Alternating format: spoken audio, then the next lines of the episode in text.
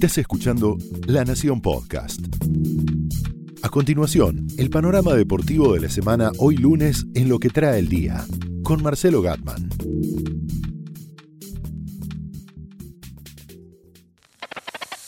Boca 2, River 2 y la historia continúa. Messi, una vuelta, dos goles, pero la estadística en contra.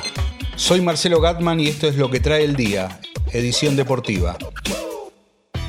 Después de una primera final de la Copa Libertadores con el 2 a 2 en la bombonera, es imposible sacar eh, conclusiones definitivas, pero ese partido permite proyectar, tratar de entender qué aprendieron los dos eh, técnicos de esta primera final y en todo caso proyectar cuáles son las modificaciones eh, que puede tener el segundo partido. Es como imaginar un tablero de ajedrez que se movió, las piezas están repartidas y los dos tienen posibilidades de volver a acomodarlas. Un ejemplo de eso están los dos nueves eh, juntos que jugaron en Boca, Benedetto y Ávila. Se sabía que era una sorpresa que le podía caer al partido y la verdad que le funcionó. Le funcionó a Boca, le funcionó a Barros Esqueloto. Benedetto y Ávila de ser excluyentes pasaron a ser eh, complementarios. De esta manera a Boca se le fuma de algún modo la idea de jugar a los pelotazos para la corrida de Pavón que se fue lesionado, para la corrida de Villa y descubrió que Benedetto Benedetto y Ávila pueden ser un recurso que Guillermo Barros Esqueloto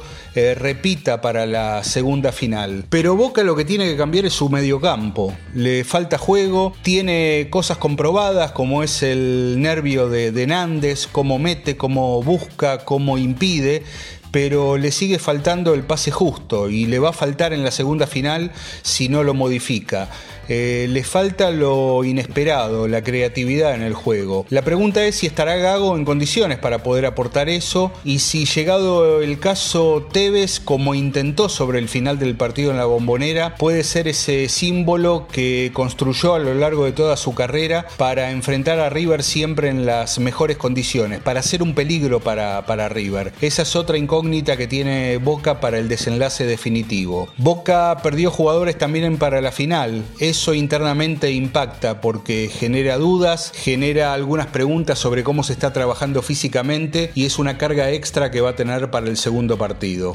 River en cambio va a recuperar jugadores, va a tener a Poncio, va a tener a Escoco, descubrió también el poder de fuego de Prato en la cancha, también descubrió que Matías Vizcay es un gran conductor del equipo afuera del otro lado de, la línea y que le llevó tranquilidad y sabiduría a River en varios momentos del choque con Boca. River atraviesa este desierto de casi dos semanas con un mejor semblante, levantó dos veces el resultado, se quedó con mejores sensaciones, pero justamente lo que pasa ahora en este instante con el correr de los días es lo que va a equilibrar el estado de ánimo porque a la larga los dos tienen el mismo empate los dos han conseguido lo mismo. Cambió la manera. Boca empezó ganando, después River se recuperó, pero los dos tienen exactamente el equilibrio justo de cara a la segunda final. Lo que cambia es que River va a ser local y justamente se va a adueñar de la escena como Boca lo hizo en la bombonera tensionante, eléctrica, nerviosa, discutida, esta final que Sudamérica le dio como ofrenda al mundo de lo que es este artefacto llamado fútbol argentino, ya gastó su primer insumo. Se vuelven a activar ahora las casi dos semanas de juegos de palabras, que es lo que gobierna todo el tiempo en cada segundo al fútbol argentino. Al margen de todo esto, volvió Messi luego de la fractura en su codo, hizo dos goles en el Camp Nou, pero Barcelona perdió 4 a 3 contra el Betis. Es la primera vez que Barcelona pierde un partido en el cual Messi hace dos goles. Pero lo más importante es que Messi volvió, aunque la estadística esta vez haya impactado en su contra.